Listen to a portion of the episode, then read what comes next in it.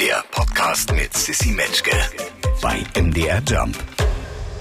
Heute ein Mann bei Friede Freunde Eierkuchen, den Sie alle kennen. Also wenn Sie den nicht schon mal im Theater oder im Fernsehen gesehen haben, dann kennen Sie definitiv seine Stimme. Versprochen. In Dresden geboren, in Erfurt aufgewachsen, lebt in Leipzig. Er ist Schauspieler, er ist Synchronsprecher und er ist heute mein Gast. Christian Sengewald ist da. Hallo. Hallihallo. Wie geht, geht es dir? Schon? Mir geht es gut, ja. Ausgezeichnet möchte ich sagen. Ja. Herrlich. Na, an meiner Stimme erkennen mich die Leute natürlich eigentlich nicht. Na, an der jetzt, jetzt nicht. Aber an der vielleicht. Ach du meine Nase. Platsch, Quatsch. Hier ist Pitti Platsch, der Liebe. Krass, da hast du es gleich gemacht, ohne dass ich dich nötigen musste, uns so eine Kostprobe zu geben. Wie geil ist das denn?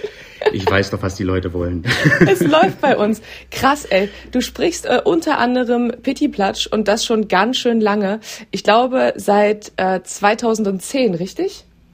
Richtig. Wie bist du dazu Na, gekommen, auch wenn du die Geschichte wahrscheinlich schon eine Million Mal erzählt hast?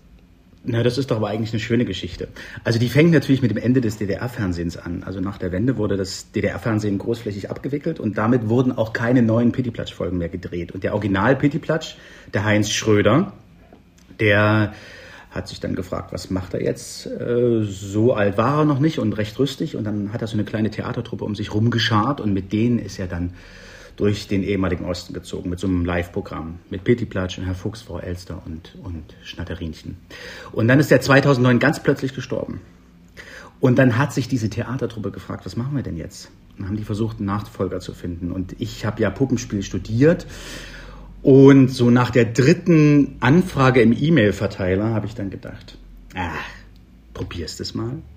Und dann habe ich das tatsächlich ausprobiert und habe dann festgestellt, dass ich ganz ganz variabel eigentlich bin in der Stimme. Das wusste ich eigentlich vorher gar nicht so. Und da habe ich in dieser Theatertruppe ähm, den Petiplatsch gesprochen, den Moppi, Herrn Fuchs und Frau Elster. Du hast ja alle drei gesprochen? Alle vier. Ach, krass. Mhm. Wie, äh. Das war natürlich im Original nicht so. Also der Heinz Schröder, der hat den Herrn Fuchs und den Pittiplatsch gesprochen. Und mhm. Moppi und Schnatterinchen und Frau Elster, das waren einzelne eigene Sprecher natürlich, eigene, eigene Puppenspieler. Ich habe ja so ein bisschen versucht, mich nochmal in die Pittiplatsch-Materie reinzufühlen, weil es bei mir auch so ein bisschen her ist. Und äh, habe mich, gestern habe ich zu jemandem gesagt, sagt mal, Pittiplatsch, was ist das eigentlich, ne? Und alle waren so, hä, weiß nicht, äh, ein Männchen, ein kleiner Junge. Ich so, nee, ich glaube nicht. Dann habe ich nochmal gelesen, dass es ja ein Kobold ist eigentlich, ne? Hat der, mhm. hat der auch so einen Charakter? Also würdest du sagen, der hat auch bestimmte Eigenschaften? So eine kleine Persönlichkeit? Natürlich, der ist frech, der ist überheblich, der ist wahnsinnig selbstbewusst, der ist von sich wahnsinnig überzeugt, der ist am Ende auch einsichtig, er ist lieb und er hat eine wahnsinnig hohe Stimme. So kann man das vielleicht zusammenfassen. Und äh, ich habe mich ja die Jahre über auch immer wieder gefragt, warum der bei den Kindern so gut funktioniert. Und ich glaube, die Summe dieser Eigenschaften, das ist es einfach, ja. Dieser kleine, quietschige, freche Kobold, in den sich die, die Kinder so wiedererkennen auf eine Art, ja. Welches ist denn deine Lieblingsfigur aus deiner Kindheit, wenn du zurückdenkst? Also meine Lieblingsfigur war immer der Moppi. Meine auch. Geil. Weil der so brummelig ja. war. Der hat mich immer an meinen Opa erinnert. Und der, äh, der war einfach so, auch immer so, dass er so verdutzt ist und irgendwie auch den Pittiplatsch immer so leicht überfordert von diesem frechen Typen ist der hat mir eigentlich wirklich immer am besten gefallen. Ähm, aber am markantesten ist natürlich der Pittiplatsch. Ne? Den erkennen alle sofort, den wollen alle sofort hören. Und vor allem für mich als Puppenspieler, ich hatte ja da am Anfang, als ich das gemacht habe, dachte ich so, naja, okay, hm, weiß nicht, ob ich den Kollegen davon erzähle. Wirklich? Äh, ja. Aber wenn man vor, wenn man vor 400 Kindern steht ja. und man taucht mit einer Figur auf und die erkennen den sofort und sind sofort, yay! Das hast du eigentlich mit keiner anderen, mit wenig anderen Figuren, würde ich mal sagen. Ja. Mhm. Jetzt feiern wir 60 Jahre Pitti Platsch. Wie, wie viele Partys stehen denn an? Wie oft musst du denn irgendwo sein und musst abliefern? Also es gibt am 16., 17., 18. Juni im Tierpark Berlin eine große Sause mit Bürger Lars Dietrich und äh, äh, Pitti Platsch und äh, der hat ja auch so ein Geburtstagslied gemacht und da gibt es also eine große Feier. Ich habe vor zwei Tagen auch was dafür eingesprochen, weil ich kann leider nicht da sein. Mhm. Ich probe nämlich gerade in, im schönen Wunsiedel in Franken für die äh, Festspiele dort. Kann deswegen leider nicht kommen. Was ist eigentlich Pitti Platsch für ein geiler Name? Hast du da schon mal drüber nachgedacht? Pitti Platsch. Ich, ich weiß es nicht. Pitti Äh, das Platsch. Platsch ist der Nachname, ne? Also Pitti, mein Name ist Platsch, Pitti ja. Platsch. Pitti Platsch, Platsch Quatsch. Ja. also ich glaube, ich, darüber habe ich mir wirklich noch nie Gedanken gemacht. Aber immer wenn ich das Kinderfernsehen oder diese ersten Auftritte von damals sehe, da denke ich immer, das war eben eine völlig andere Zeit. Ja. Also das war, da gab es ja auch, was wir heute haben, dieses Überangebot, ja, diese wahnsinnig vielen Sachen. Das, damals gab es diese ein, zwei, drei Sendungen im Fernsehen und das war's. Ja. Und deswegen hat der Pittiplatsch natürlich auch, der hatte damals eben so, eine, so einen Alleinstellungsstatus. Ne? Du hast es vorhin, ich habe so ein bisschen rausgehört, dass du gesagt hast, naja, ich habe das ja auch erst nicht so jedem erzählt oder habe überlegt, ob ich es mache. Du hast natürlich unheimlich viele andere tolle Sachen gemacht, über die reden wir auch gleich noch. Ähm, aber wenn du jetzt jemanden treffen würdest an einer Bar abends und die würden sagen, Mensch, Christian, äh, cool, was, was arbeitest du denn? Würde da irgendwann in dieser Aufzählung der Dinge, die du machst, Pitti Platsch auftauchen oder würdest du den rauslassen? Uh, das ist eine heikle Frage. Also generell äh, verspricht man sich ja von dem Beruf, ja, Ruhm und Reichtum, ist ja klar. Vom Und Puppenspieler meinst du, viel- oder? Na, generell vom Theaterbusiness, so, ja. ja. Und sozusagen auch äh, Frauen äh, Telefonnummern zu bekommen und solche Sachen. Also eben alles, was man so denkt mit, Mhm. mit, mit äh, 17 Jahren. Und wenn man da sagt, dass man Puppenspieler ist, dann, ähm, dann, dann ist das immer so, ja, das ist immer in Ambi ich habe das lange oder oft nicht erzählt, ja, oder nicht als allererstes, ähm, weil nicht nur, weil man dann immer so dieses, oh, das ist ja süß, ja, kriegt man dann so als Reaktion, sondern natürlich auch immer dieselben drei Fragen. Aber jetzt denke ich mir, hey, woher sollen es die Leute wissen, ja? Es ist ein absolut seltener Beruf. Viele wissen nicht, dass man es studieren kann. Und es ist, ist ein absolut toller Skill einfach. Ich, hab, ich, ich, ich äh, stand ja damals vor der Wahl, ich wollte unbedingt was mit Theater machen und dann habe ich mich eben dafür entschieden, Puppenspiel zu machen, weil ich wahnsinnig tolles Puppentheater gesehen hatte in Erfurt im Weitspeicher. Und einfach dachte, okay, ich will hier einen breiteren Theaterbegriff einfach lernen. Ich will meine Möglichkeiten erweitern ja, und nicht so einschränken. Das ist total wahr geworden. Ich habe so viele unterschiedliche Sachen gemacht. Da kann ich einfach nur dankbar sein. Ich habe es in der Anmoderation schon gesagt, ähm, geboren wurdest du in Dresden, aufgewachsen in Erfurt, lebst heute in Leipzig. Wo ist denn für dich zu Hause? Bist ja eh viel unterwegs. Im Augenblick ist es schon Leipzig. Also ich wohne jetzt hier seit fast zehn Jahren. Ähm, davor natürlich in Berlin, wie man das eben so macht. Na klar. Ja. Und äh, ich habe ja als Kind in den 80er Jahren auch schon mal vier Jahre in Leipzig gewohnt. Und meine Erinnerung an diese Stadt aus der Kindheit und das, was jetzt ist, ist komplett zwei unterschiedliche Städte. Ja? Also meine Erinnerung ist eher so schwarz-weiß und wahnsinnig dreckig. Äh, ich weiß noch, wir standen als Kinder an der Pleiße, am Pleißewehr und da war einfach Schaum. Wie so eine überlaufende Waschmaschine. Oder mein Vater war ja in der kirchlichen Jugendarbeit und wir sind dann raus an die Tagebau äh, gefahren und in diese wegzubackernden Dörfer und so. Und da war ja die Umweltbewegung so stark. Das habe ich ja damals als Kind alles schon mitbekommen. Und das war, ich sag mal, bedrückend auch. Ne? So. Und jetzt ist Leipzig eine grüne, tolle Stadt. Ja, Ich lebe hier total gern. Ach, schön. Ähm, du und ich, wir zwei, wir haben mindestens eine Gemeinsamkeit. Also mindestens zwei. Also den Osten sowieso, aber wir haben noch eine weitere Gemeinsamkeit. Ähm, wir haben nämlich beide in San Diego gelebt. Zu verschiedenen Zeiten. Du, du direkt nach der Wende. Ich habe da studiert, äh, nach, äh, also im Zuge meines Amerikanistikstudiums. Aber, aber du zuerst. Wie erinnerst du dich Ja. an San Diego zurück? Also, wenn ich so auf meine Biografie zurückblicke, ja, dann, dann habe ich wirklich alles mitgenommen. Ich habe äh, die 80er Jahre in der DDR mitgenommen, ich habe die Friedensbewegung über meine Eltern mitgenommen, ich habe die Wende total intensiv mitgenommen und 93 war ich in Kalifornien am Strand. So, also diese, diesen Bogen, ja. Glückwunsch mal kurz. Herzlichen Glückwunsch dazu. Mal. ja, also und ich war, ich war ja wirklich auch so ein, ja, als Kind war ich ein echter Nerd, ja. Ich war im Mathezirkel, im Jugendsinfonieorchester, ich war so, ich war recht gut in der Schule, ich hatte keine Freunde, weißt du so, das Standardprogramm. Und äh, dann bin ich in die Staaten gekommen und äh, da war Sonne und da war früh eine Surfklasse und da war eine coole Highschool in Coronado, also direkt vor San Diego. Coronado Island. Genau, Ja. also da ist dieses Hotel, was, was in manchen Bonzig es ist heiß das. vorkommt. Bonzig, Herr Sengewald. Nicht schlecht.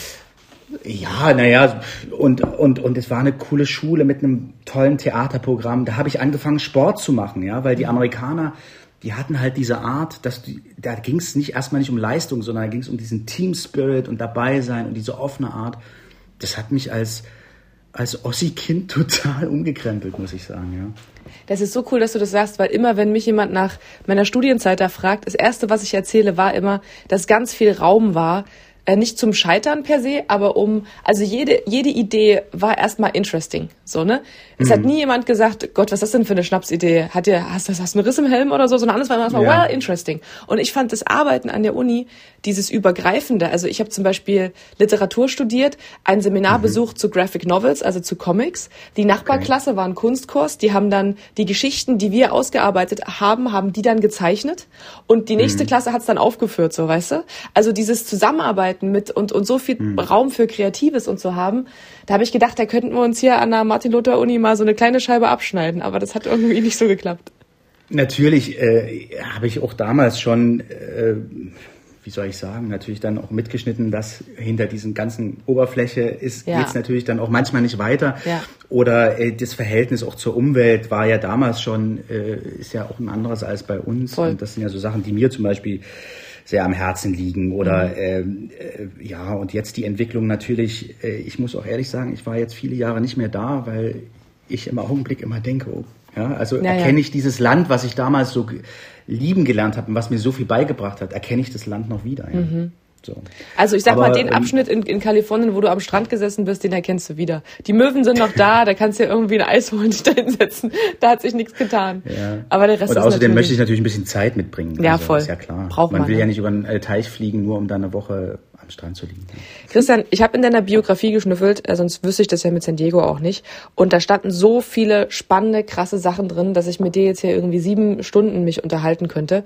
Also das Schauspiel, äh, be beziehungsweise Puppentheater, Schauspiel, Berlin, viel Theater. Dann waren da so Sachen wie Sommernachtstraum, äh, Romeo und Julia, Tod eines Handlungsreisenden, ganz viele Dinge, die ich irgendwie noch aus der Uni auch kannte. So cool. Und dann hast du auch mal bei Udo Lindenberg äh, im Musical mitgespielt. Wie, sag mal, du musst ja, du musst ja fix und fertig sein. Wenn du abends die Augen schließt, da müssen ja, da muss die, die krassen Bilder müssen sich ja überschlagen und die äh, überdimensional tollen Erinnerungen. Ja, also ich hatte tatsächlich, äh, der Zufall hat mir da immer Sachen ans, äh, an, an, ans Knie gespült. Äh, Ich habe immer, immer wenn ich dachte, ach, das war's jetzt, da kam das nächste an, ja. Das mit hinterm Horizont war, äh, war auch eine ganz tolle Erfahrung für mich, weil ich ja eigentlich kein ausgebildeter Musical-Typ bin, ja. Das sind ja dann nochmal extra Leute, die ich übrigens sehr bewundere, ja, weil die können tanzen, die können singen, die können sich Ja. bewegen, die, so, die haben alles drauf, ja. Ähm, und dann hat mir ein Kumpel aus der Schulzeit gesteckt, du, die suchen noch, die casten noch, die sind noch in der zweiten Runde, weil Udo will und der Regisseur, die wollen explizit Schauspieler haben, weil die wollten es halt nicht so glatt haben.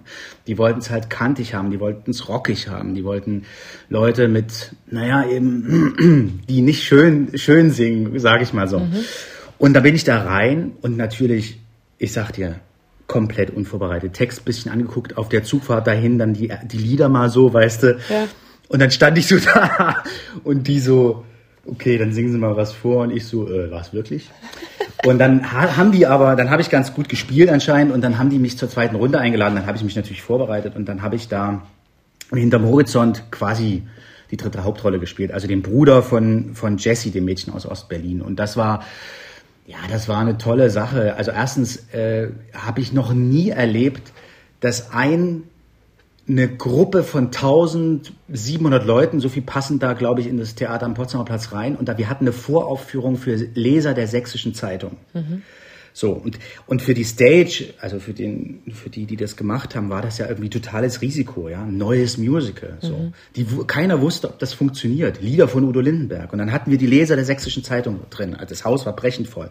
Und die haben das von der ersten bis zur letzten Minute durch abgefeiert. Das war für die der Trip in die, in die eigene Jugend, äh, ja, als die Lieder von Udo Lindenberg halt auch wirklich ähm, äh, was bedeutet haben für die Leute hier im Osten. Ne? Ach, schöne Geschichte, herrlich. Ja. Und das Arbeiten mit, mit Udo, wie hast du das empfunden? Udo ist äh, ein knaller Typ, muss man sagen. Ja. Also der ist, äh, der ist ein eigener Stern. Da kann man sagen, ey Christian, machst du es ganz gut und so. So richtig, so richtig äh, blicken tut man nicht. Der, der, der, ist, der hat irgendwann mal diese Rolle Udo Lindenberg mit dem Hut und dem Genuschel und der Zigarre und dem Eierlikör erfunden. Und jetzt ist er total damit verschmolzen. Also du weißt nicht genau, mhm. der ist ein Gesamtkunstwerk, ganz einfach. So muss man es sagen. Aber der war immer nett, der kam dann manchmal zum Schlussapplaus und hat der Eierlikör verteilt. Das war immer ganz cool eigentlich. Hast du da das Gefühl, wenn du so auf die Sachen zurückguckst, du hast ja noch viel mehr gemacht. Ich habe ja nur ein paar Sachen aufgezählt. Du hast ja auch Tatort gespielt und so viel anderes. Was sind denn so Dinge, wenn du nach vorne guckst, wo du sagst, ah ja, das könnte man mir auch noch mal ans Knie spülen. Da hätte ich schon mal noch Bock drauf. Gibt's da so einen Traum irgendwas? Naja, also ich, äh, ich spiele ja sehr viel Theater. Das mhm. ist so mein, mein Jam. Also da bin ich zu Hause. Äh, da fühle ich mich auch wahnsinnig wohl. Ähm, aber ich drehe auch sehr gerne. Also kürzlich habe ich Erzgebirgskrimi gedreht, an der Seite von Wolfgang Stumpf. Äh, der hat mein Vater gespielt und das war, das mag ich auch total. Also drehen, ähm, da gibt's zwei Sachen, die mich immer umhauen. Das eine ist die Konzentration. Also, dass da so eine Gruppe von zusammengewürfelten Leuten innerhalb eines Tages an einem Ort an einer, an einer Kette zieht, ja, mhm. an einem Strang und wirklich versucht, da dieses Ding durchzurocken, ja. Und jeder hat seine Aufgabe. Es ist im besten Fall eine gut geölte Maschine. Und du hast zu 95 oder ich sage mal 98 Prozent wirklich tolle, tolle, tolle Leute dabei, die einfach auch Spaß machen, mit denen man gern zusammen ist. Und das andere ist, äh, was mich immer wieder plättet, das war zum Beispiel im Turm so, äh, du bist an irgendeiner Ecke, dann stellst du einen Trabi hin, dann stellst du noch ein Verkehrsschild auf, dann zieht einer noch eine Fopo-Uniform an und schon ist die DDR wieder da. Also wie wahnsinnig ist das denn? Oder jetzt hier in diesem Film, ah, wie hieß der denn nochmal? 60, wie hieß der nochmal? Dieser Film über den Zug, ja. So, da hast du da bei Nossen irgend so einen verlassenen Bahnhof. Du baust einen Zaun auf, stellst einen Grenzer hin, schon ist es die Grenze in den 60er Jahren, ja. Mhm. Abgefahren. Ich liebe das. Aber das hast du meine Frage nicht beantwortet, Christian. War, war eine schöne Zeitreise Ja, also gerade? drehen, drehen tue ich immer gern. Ich drehe auch super gern Pittiplatsch. Also das ja, ist also, einfach, da sind wir zwar ja. Sag du. Genau, und drehen kann immer, immer, immer mehr passieren. Das mache ich super gern. Es gibt jetzt ja. nicht diesen einen, äh, diese eine Produktion oder diese eine Rolle oder dieses eine, diese, eine, eine Serie, Rolle. wo du jetzt sagst, oh, ich will einmal bei GZSZ an der Seite von Wolfgang Barrow spielen. Du, ich, ich lerne die Leute unglaublich äh, gerne kennen. Also ich freue mich eigentlich über alles. Mhm, äh, ich okay. bin da immer, ich war da immer, ich habe immer geguckt, wo das Leben mich hinspült. Und es hat ja sehr gut funktioniert bisher. Machen wir es einfach so weiter. Ja. Ähm, bei dir ist es ja vielleicht auch nicht anders. Ja, bei mir ist auch nicht, ja nicht so viel anders. Das stimmt, das stimmt. Wir dürfen nicht vergessen, über deine Sonntagsrituale zu sprechen. Wie sieht denn so ein oh. perfekter Sonntag im Leben von Christian Sengewald in Leipzig aus, wenn du frei hast? Genau, und das müssen wir gleich dazu sagen, wenn ich frei habe. Genau. Weil ich ja nun in einem Business bin, wo man sonntags oft nicht frei hat. Also, perfekter Sonntag heißt, die Kinder schlafen ein bisschen länger. Mhm. Wann, wann, wann sind die sonst am Start?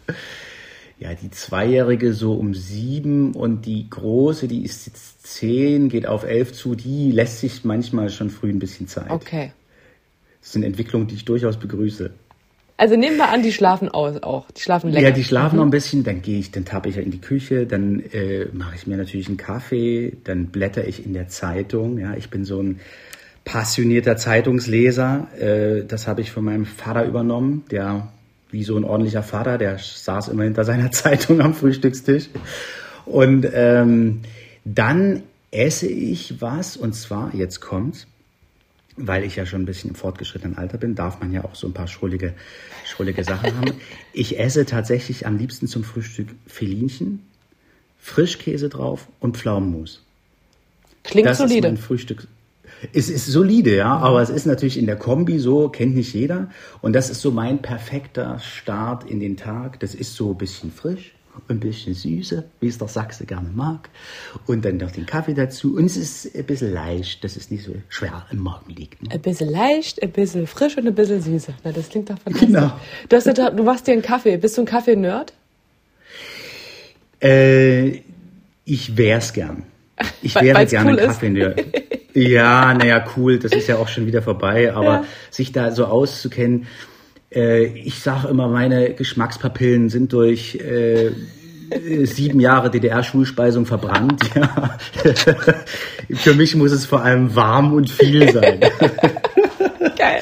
Also ich, ich, äh, ich lasse gerne den Kaffee durch die Maschine laufen oder in so einer Stempelkanne und ich muss ehrlich sagen, ich habe jetzt auch das mit dem Koffein ein bisschen zurückgefahren, weil so ein Liter Kaffee früh trinken mit Koffein drin, das kommt nicht so gut. Also ich äh, trinke meistens etwas abgeschwächten Kaffee und davon viel. Ja. Okay, okay, verstehe.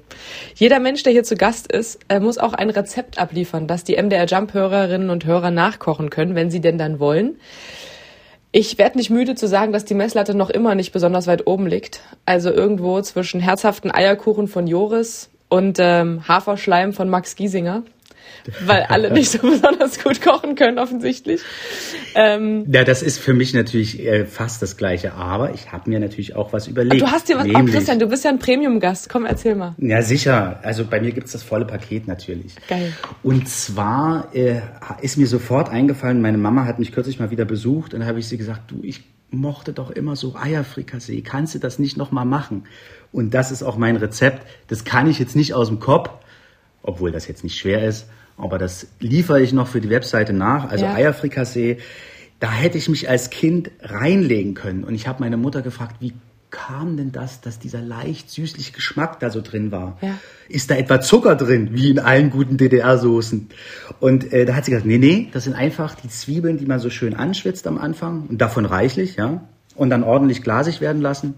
Dann macht man eine schöne Mehlschwitze und dann löscht man das mit Milch ab und dann kommen die hart gekochten Eier rein und natürlich noch ein bisschen Zucker, Salz, Pfeffer und Senf und das war's, glaube ich. Ja. Und dazu isst man Reis, Einfach Kartoffeln. Kartoffeln. Aber man kann auch noch Gemüse mit reinkippen. Also wenn man das googelt, das Rezept, was ich natürlich im Vorfeld gemacht habe, da kann man auch noch eine Dose Gemüse mit rein. Und wir hatten das immer mit Kartoffeln. Das ist das So, erste. Gericht, seit wir diese Show haben, seit anderthalb Jahren, was ich nachkochen werde. Das klingt richtig, richtig geil. Ich stehe total auf Eier, ich esse halt kein Fleisch, es klingt perfekt und so ein geiles DDR-Ding habe ich Bock drauf. Eierfrikassee, richtig cool. Ähm, pass auf, ich hätte gern von dir einen Serientipp. Was ist äh, eine gute Serie, die du unseren äh, ZuhörerInnen empfehlen kannst? Also, wie viel Zeit habe ich? ich komme ja nicht mehr so viel zum Seriengucken. Früher, als ich noch jung und ledig war, da hatte ich viel Zeit. Da bin ich immer in den Zügen und Flugzeugen und wo auch immer, habe ich dann immer mein iPad angeworfen und irgendwas geguckt. Ich kann super empfehlen, gucke ich gerade die vierte Staffel Patchwork-Familie, beziehungsweise Originaltitel Bonusfamilien äh, im Schwedischen. Ich gucke das auch im schwedischen Original mit Untertiteln, das ist einfach großartig. Da geht's um Patchwork-Familie. Und da ich ja selber eine Patchwork-Situation habe, wie jeder ordentliche Künstler, äh, erkenne ich mich da natürlich auch super drin und das ist einfach auch, da bleibt man irgendwie dran. Das Verblüffende ist vor allem, man denkt am Anfang, ey, da ist ja keiner dabei, der es richtig auf die Reihe kriegt. Und genau so ist es im Leben. Es gibt eben keinen, der es richtig auf die Reihe kriegt. Ach, schön. Dann gucke ich zurzeit äh, auch noch, kann ich, wenn, wenn, wenn das noch Zeit hat, dann Utopia, das ist so ein bisschen düster, das ist von 2014, 2015, leider, also es gibt nur zweimal sechs Folgen, aber das haut mich auch ganz schön um und das äh, geht auch ganz schön in das Thema rein, was uns jetzt gerade auf der Welt so ein bisschen beschäftigt. Ja. Okay. Wo ist der schönste Platz in Leipzig, wo du dich am liebsten aufhältst, wenn du Zeit hast und frei hast und die Seele ein bisschen baumeln lassen willst? Moment. Moment, meiner, das muss ich mal überlegen. Moment, Moment, das muss ich mal wirklich überlegen. Wo gerne ich, gehe ich wirklich gerne hin? Kann auch eine Kneipe sein. Ich bin unglaublich gern in dem Brot und Käse am Kossi. Das ist so ein Café am Käschen Park. Ich habe ja so einen gewissen Sinn fürs für die Kultur, fürs Schöne. Also sozusagen so ein Park mit einer Wiese und einer Statue und einem Torbogen und dann noch so ein Café dabei, wo die auch noch äh, quasi selbstgemachten Krempel verkaufen und alles so ein bisschen gut schmeckt und so. Da bin ich total gern. Perfekt. Kannst du so als Pittiplatsch mal die Leute auf den Sonntag so begrüßen? Ach du meine Nase, hier ist Pittiplatsch der Liebe für alle Hörer und Hörerinnen des Jump Radio. Na, wie geht's euch Knalltüten? Habt ihr auch einen schönen Sonntag? Platschquatsch! Ah, perfekt, perfekt, sehr gut.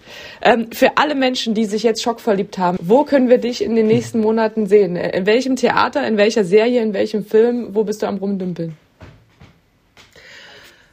Also zu, als nächstes kann man mich sehen bei den Festspielen in Wunsiedel eine wunderschöne Felsenbühne. Da wird seit 130 Jahren Theater gespielt.